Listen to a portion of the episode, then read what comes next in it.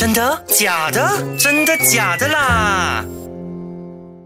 欢迎回来，真的假的啦？我是潘静，我是如意。那么今天呢，我们就邀请了一个非常特别的来宾，来给我们讲解一个大家都很好奇的一个话题。嗯，那么就是呢，制造和散播假新闻、假消息要面对的法律责任。对，我觉得这个是很重要，所以我们大家都需要知道的一个事情。所以我们才特地开一集来录这个。对对对对对。那现在我们就来欢迎我们的陈崇礼律师。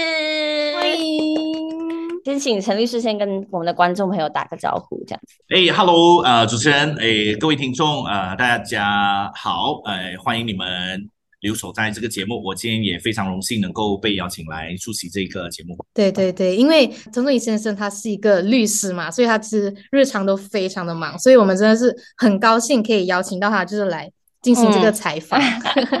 对，而且如果很熟悉我们的 U 内容的朋友们，大家可能也会知道这个陈崇宇律师，因为他自己之前也是有自己的一个 podcast。对对对对。那么呢，我们就是想请问一下，请问就是陈崇礼律师，你在这个律师界呢有过多久的一个经验？就先跟大家简单介绍一下你的这个背景啊，什么的工作啊。好，那其实我是呃出生在麻坡呃一个小的地方，那目前是在吉隆坡，或者应该正确来说是雪兰呃 p a t a l i n g a y a 经营自己的律师楼。我有超过十年的工作经验啊，之前是在两个律师楼跟着不同比较资深的律师啊学法律。那在我们的律师的术语呢，我是专门上法庭吵架的啊，律师的术语我们叫 litigation lawyer，就是我们的诉讼律师。但诉讼律师也比较多种。我主要做的是属于民事，民事就是民与民之间起诉的，跟民事相反的是刑事，刑事就是有牵涉到警方或者是有关单位做这些调查犯法的事情，那个是属于刑事。那刑事的话我就没有处理了。那我是在两个律师楼做了十年过后自己创业，那今年已经是迈入第十六个年头了。嗯嗯，对，大概我的 law firm 现在是啊，已经有来到第六第六年的这个的阶段，呃，然后我们目前是有六名律师，连我在内，然后我们是在 PJ 的一个地方。嗯，所以你的律师楼都是比较处理关于到民事方面的事情。对，我我们大致上应该是八十八先是做民事的案件，然后我的律师都会比较。喜欢辩论的，因为我自己本身以前参与辩论，呃，然后从中学开始都有在参与辩论，包括于过后在英国啊美美加斯大学留学的时候也在那边。对，嗯，所以就是比较喜欢吵架的一群人，喜欢喜欢喜欢辩论。那刚开始的时候是非常吃亏的，因为上法庭，其实，在法律的面前的话，有些时候辩论的话是反而比较激烈，这并不是一个很好的方式。在上法庭的时候，主要的话呢，这个律师本身要自己本身发展出自己的说服力啊，这样子会来的比较好。嗯，所以马上你们在上法庭都是用马来语吗？还是说英文比较多？嗯，马来西亚的话呢，主要的法庭有分低庭跟高庭。那低庭一般上处理一百万以下的这个诉讼，然后一百万以上的话就在高庭。嗯，那高庭的很多法官都比较喜欢用英文，嗯，但是我们的文件就必须以官方语言。我知道好多比较资深的律师是喜欢先用英文草稿，然后再多做马来文的。但是如果英文的跟马来文的有出入的话呢，是以马来文的为主，所以会有时候出现一个状况，就是说我英文那边写我要 claim，我要诉求一百万，然后在翻译的时候翻错。嗯，然后变成十万，那法庭只可以根据马来文的版本来给。嗯嗯，真的是要很小心。对律师，而且律师的工作也很繁忙耶，其实要准备那么多的文件。对他的繁琐的工作，但在沙巴沙劳越，因为马来西亚的这个国情比较特别，沙巴沙劳越的法庭是以英文为主，所以如果你有英文的文件的话，是不需要做马来文的翻译。翻译，嗯，interesting。那其实律师需要来摸爬打滚那么多年了，才有那个法律知识嘛，对不对？呃，我们在大学的时候，我们是接受一般的，嗯，这个培训，就好像一个医生这样子。嗯，但我们出来工作的时候，很多时候你当下的选择就定了你未来的方向。方向好比我当初我是知道我要做诉讼律师，但诉讼律师又有分好多种。嗯但我那时候选的时候，我是以几个对象，我认为是我未来的学习的榜样，然后我选择了他。结果我放了 application interview 成功的那一个，真的他自己本身钻研的是之前是做 construction 咯就是我们讲的建筑法令，所以他就变成了我后来的方向。那么，因为其实很早之前就知道你自己是要成为一名律师嘛，所以你就是会给很多那种法律知识啊。那么，其实普通民众呢，可以通过什么样的方法才可以了解到马来西亚的法律知识啊？其实，在普通民众的话呢，呃，他其实要了解法律知识还还相当难的，因为呃，法律的话，它是属于一个比较专业的东西。我们能够做科普的东西，就是可能有一般上的知识，好比比方说一些比较普通的，就比方说，如果你你你是房东，或者是你是租客，或者你想要买卖物质，像这些的科普的话，我觉得还可以。那如果我可以举个例子的话，就有点像医生，那感冒啊，应该吃些什么药啊，这些比较科普的东西都可以。但他这个可能是只有十到十五八仙，剩下的七十五八仙其实属于比较专业的。好比有些人来找我，我未必都能够解决到他的问题，因为我的专业只能够解决啊、呃、这个部门的这个的东西。那市场上的话呢，一般上呃，我觉得蛮不错的平台可以做的话，是真的是主流媒体会有一些律师会在写。那社交媒体的话，我就不鼓励，因为社交媒体的话，有些时候我自己本身读的一些内容，有些地方我还觉得会有欠缺一些严谨，因为主流媒体毕竟他们在找的时候会来得更严谨。另外一个，我觉得如果会读英文的话，有一个平台也蛮不错的，叫 Asklegal A S K L E G A L dot my。嗯它里面有一批蛮专业的律师在写关于深层市民时常会或者老百姓时常会碰到的问题，所以像这样子的科普的话，我觉得还行。但如果是碰到比较专业的东西的话，我我建议还是知道了过后去询问这个律师，然后一般上的咨询律师都不应该收钱先在第一次的会议。嗯嗯，就是如果普通的普，就可以在那种网站上面啊，就寻找就是专业的那种网站。只是想要更对详细的一些资料的话，还是要询问律师。一般上 consultation 是不需要收钱的嘛？就是第一我。我至少在我的认知里面，我所有的律师的朋友，一般上在第一次的会议是不收钱，因为律师在第一次的会议，有些时候可能不知道你需要做些什么东西，所以我觉得我建议还是民众的话，其实去问。你问的话，你至少有两个好处：第一，你的这个的问题，律师应该告诉你，你需要找更专业的律师去做；第二的话，有些时候你的这个问题，实际上律师可能会说，你需要请律师，或者你也可以自己来做。那如果是这样的情况，你可以自己来做的话，那就表示说你碰到这个的法律的问题，实际上是想蛮浅白的，然后可能通过一些适当的管道，只是说有些人还是比较喜欢请律师，因为律师解决了他一些需要跑不同的地方的这个带给他的方便吧。是真的蛮震惊的这个，因为看嗯电视剧都是、就是第一次见面呐、面谈呐、一个小时就要就收不知道多少钱就可以。对，然后就可以解决所有的问题了。这个我觉得还还蛮难，但如果假设说你们的听众或者你们两位有去过医院或者去过啊、诊所看医生，其实我们跟医生还蛮像，只是我们是生意的医生或者生活上的医生，我们在解决一些人与人之间关系的的疑难杂症。那医生是在解决这个生病的疑难杂症。那我们在见医生的时候，大多数的问题，有些时候可能通过一些吃的药也可以，但有些时候也碰到小诊所，他还是会叫你去大医院这样子的，这样子的一个情况。还好今天我们是第一天做 consultation，所以就不需要 不需要收钱。那么现在呢，就是要科普法律知识的时还间。有我们最重要的今天的重点，对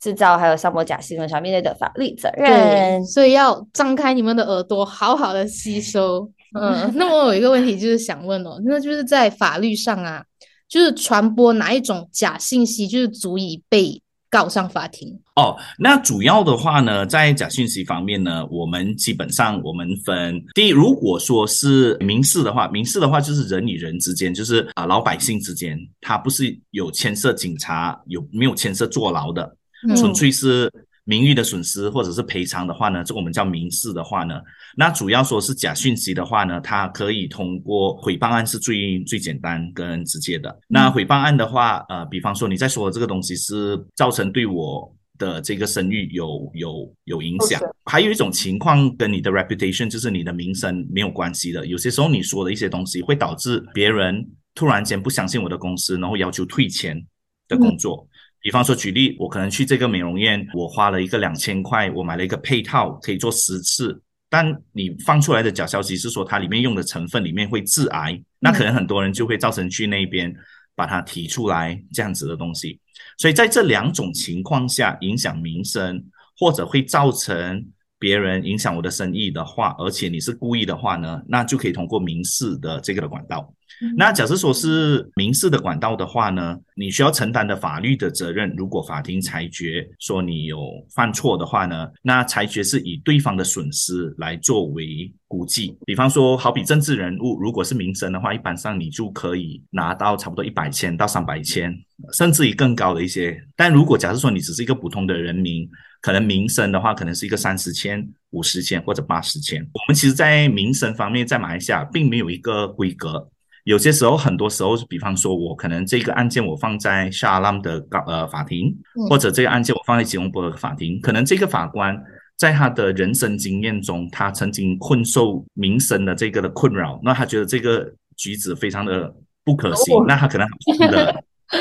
他判的那个可能比较高，嗯，对，对可是他可能金钱上面的赔偿吗？一定是金钱上的，如果是民事的话，一定是金钱上，他不会牵涉进监牢的。那我们谈刑事的吧，就比较严重的话，当然是会进监牢的话呢，在马来西亚的话呢，主要呢我们是通过两个法令，一个我们叫做 Penal Code，Penal Code 是刑事法典。其实马来西亚所有的犯罪的东西都是用。Penal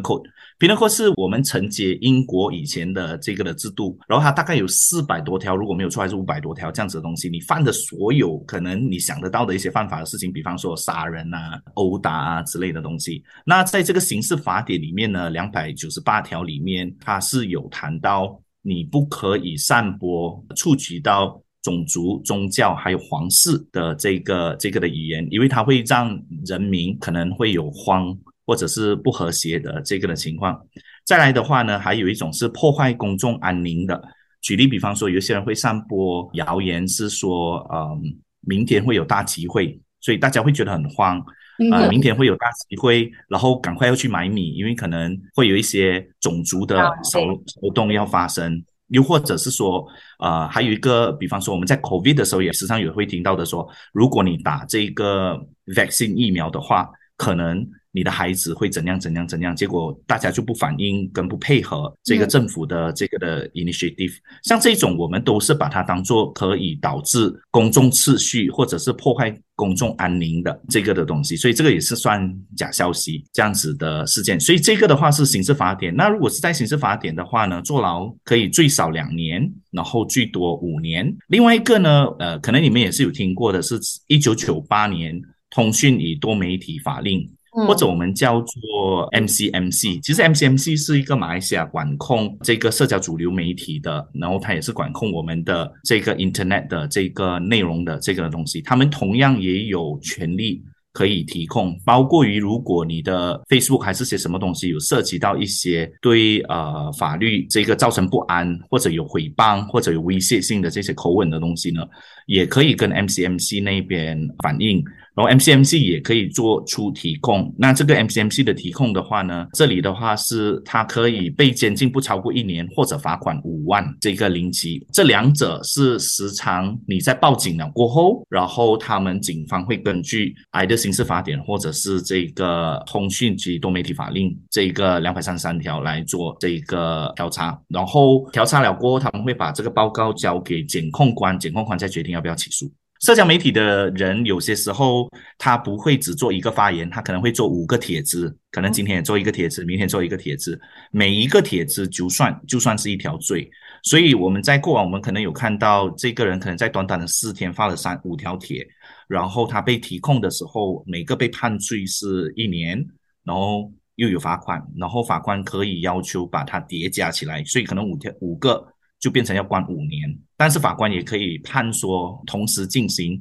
那就五项罪，五项罪如果都是一年的话，那他只要关一年就出来了。嗯。嗯，那这是对制造假新闻者的这样子的一个法律的责任嘛？那如果是散播，他可能相信散播同罪。同罪吗？散播同罪，所以我们在我们如果没有意识，或者是我们没有查证的情况下，我们把它散播出去的话，都会。只是说在马来西亚的话，一般上散播的时候，他们基本上都是找出那些源头是恶性的散播，就是他有意识的去散播。因为其实，在法律上的话，你只要每 share 一次，其实都是足以构成我们叫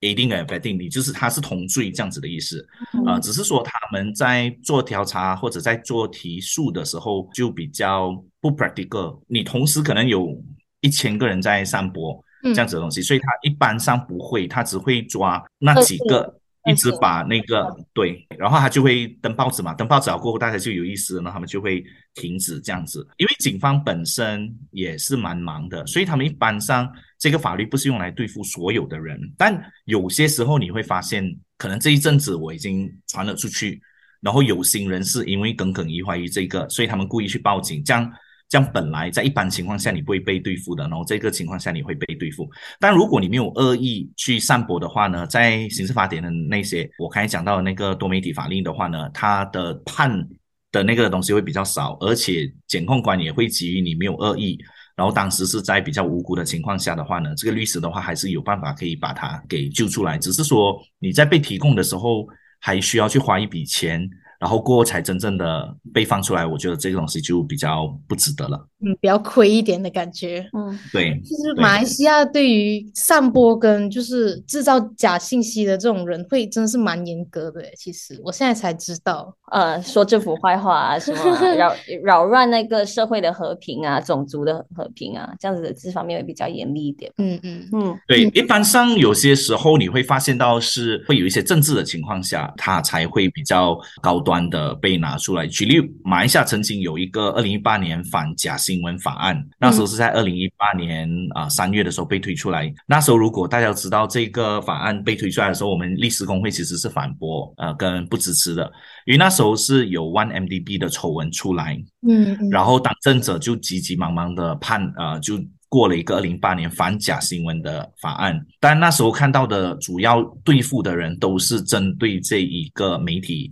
或者有报道这个 OneMDB，所以就变成当时候的法律。从我们律师工会的角度来说，嗯，我们就觉得那个东西后面有政治动机，但过后它已经被撤销了，嗯，这样子的。还有包括于啊、呃马来西亚的这个，我们那时候有 COVID 的时候，马来西亚是有这个特别的法律，关于这个我们是有动动紧紧急法律，这样让我们去控制这个疫情。当时候的紧急法律呢，也给到。权力给当时候的 minister，他们有颁布呃，如果有散播这个新冠肺炎或紧急状态的虚假消息的时候，是可以被关三年跟最高监禁十万块。但那个是属于比较个别的案例。什么叫个别的案例？因为当时我们有这个的情况，马来西亚在那时候对付疫情的时候是用紧急法令。为什么要用紧急法令？它属于整个国家已经处于比较紧急，它需要动用钱。那你法律你没有这么颁的话，你有一些钱你就不能用。那当时候除了处理钱要去买疫情的情况之下呢，你又要控制有一些人对于疫情本身，他们又散播假消息，就是鼓励大家不打疫苗的情况下，所以到时候有这样子的法律。但 overall 来说，还是以我刚才提到的这个刑事法典，还有通讯及多媒体法令啊、这两个法令来对付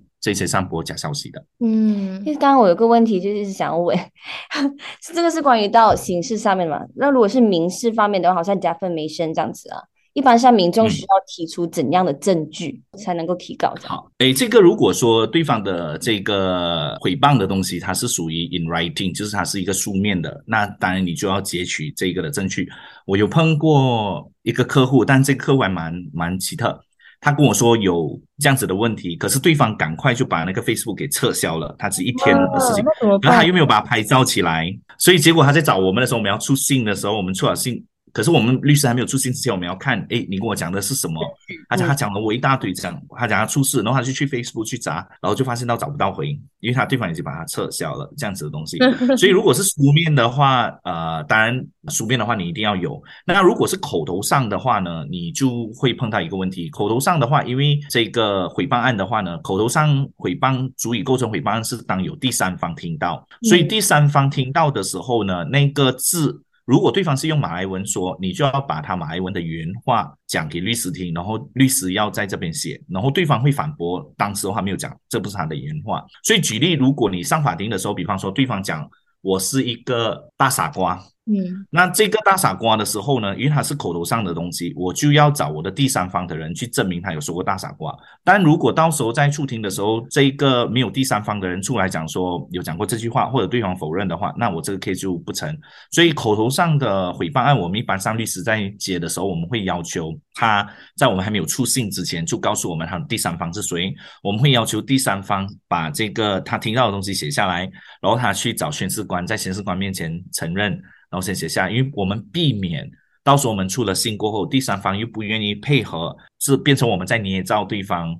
讲诽谤案的事情了，嗯，这样子的东西。所以在处理口头上的话呢，我们律师就会比较头痛。在媒体的话呢，就比较不一样。媒体的话，我们比较难处理，比方说是媒体转述这个人的说话。然后这个人他就可以站出来，我我的原话不是这样。那媒体的话，可能律师可能到时候没有办法的话，我们就要同时起诉我们认为散播假消息、呃假消息或者讲诽谤案的那个人，然后连媒体也一起起诉，因为有时候媒体。他不愿意公布那个录音还是写什么东西，但真正起诉的时候，他可能就愿意公布录音啊、呃、这样子的东西。但回答你的问题的话呢，是如果是书面的话，你要留这个证据；如果是口头的话，你要你要给我们知道哪一个人，然后那个人的话最好是用原话。如果他是说华语的话，要把那个华语写下来，然后加签一个名，因为我们避免到时候上法庭没有证据。第二个比较重要的证据是。你必须记录对方造成你的损失，比方说举例，他这样子做的话，导致我的生意受到影响，那法官还是要看你的生意受到影响要赔多少，还是要举证。举例，我的生意可能因为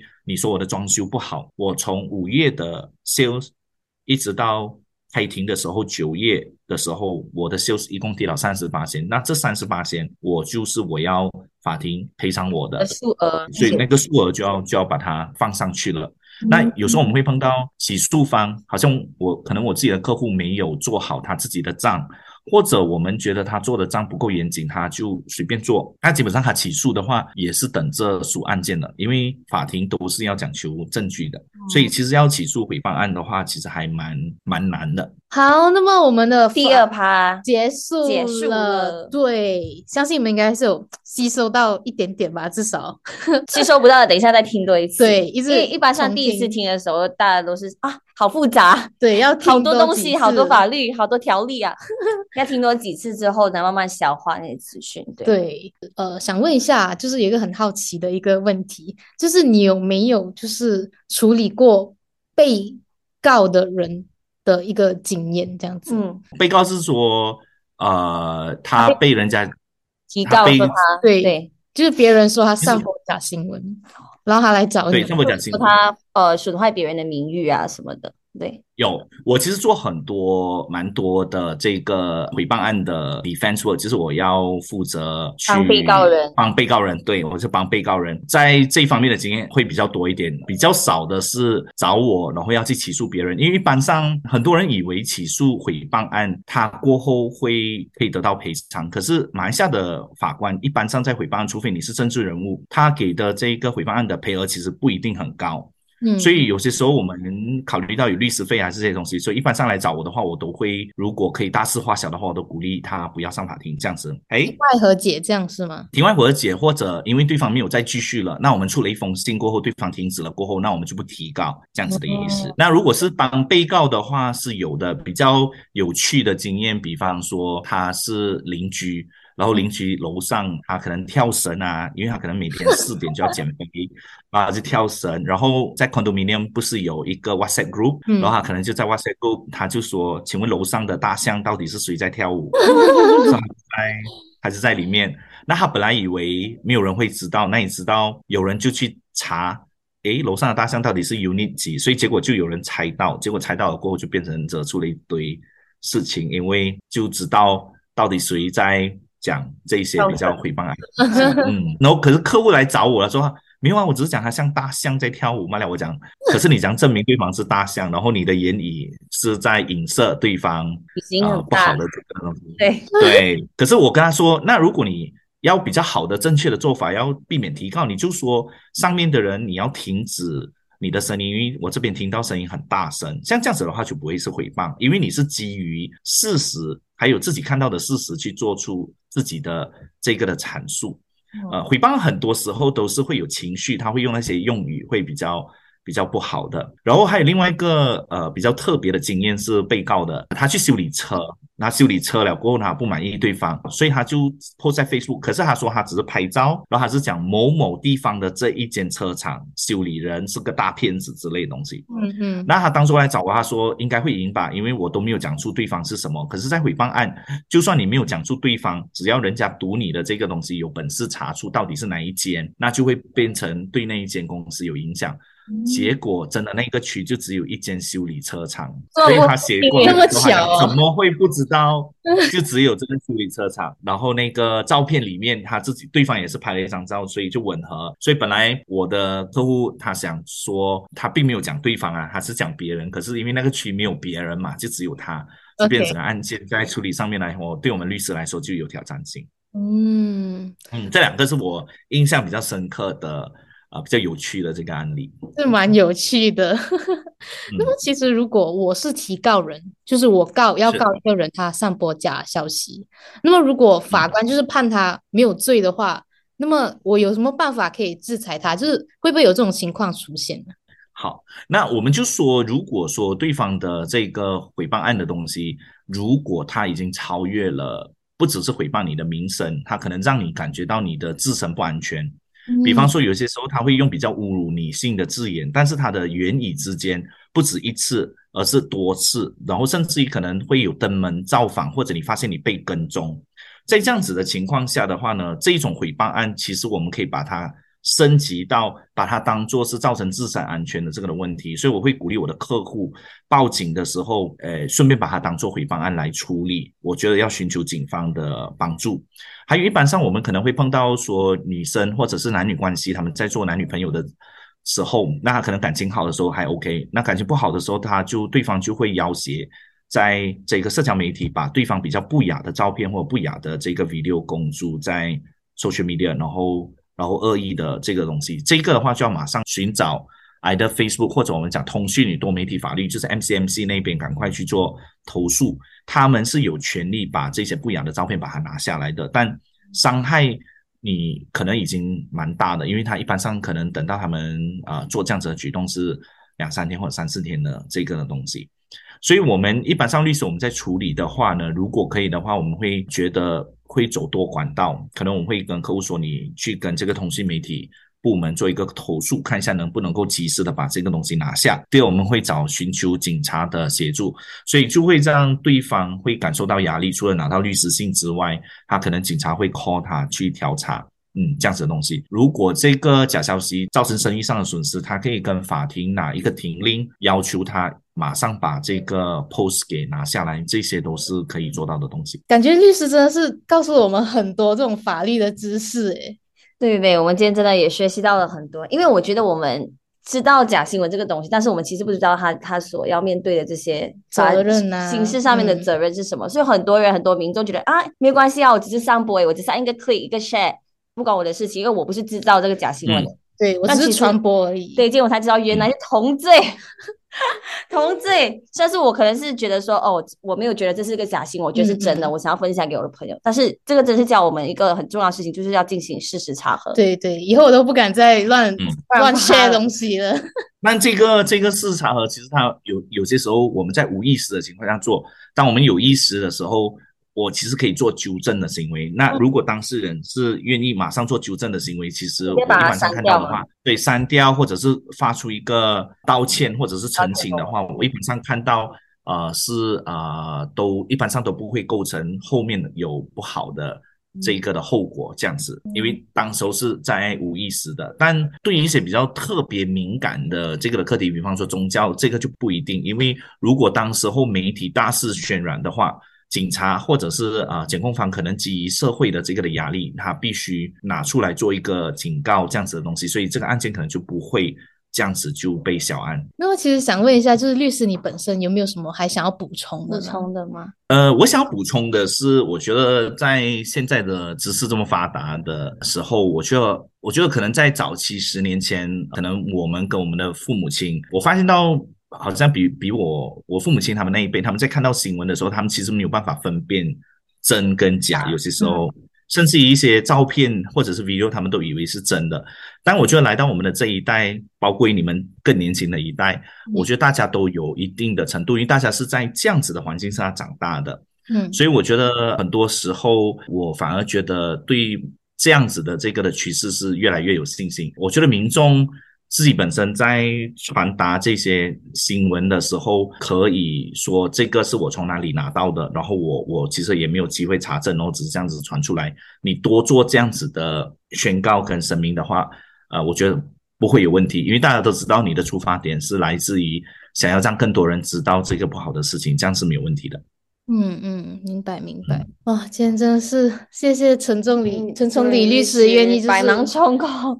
抽空来接受采访。对对对对对，我觉得这个这一集真是其实对于很多民众来说，真是会成为一个呃很好的一个不只是民众，也是我们。对对，好。嗯，那我们就谢谢陈宗理律师，谢谢谢谢这两位主持人，好，那我们这一集就到这里啦，就结束了。希望这一集真的是有帮助到大家，让大家更了解，知道法律知识对法律知嗯识，然后还有如果我们散播或者制造假新闻想要面对的法律责任，嗯也是一个对自己的一个提醒啊。对对对，如果我们不知道这些的话，可能我们会觉得，哎，没关系啊，反正不是我制造。那其实散播也是同罪哎、对要记得是同罪哦。所以 做任何事情之前，记得要事实核查。对那么呢，想要知道关于这上面更多的资讯呢，我们下个星期同一时间，我们的小恩还有恩琪呢，嗯会邀请到这个 David 老师。对 Mr. David 对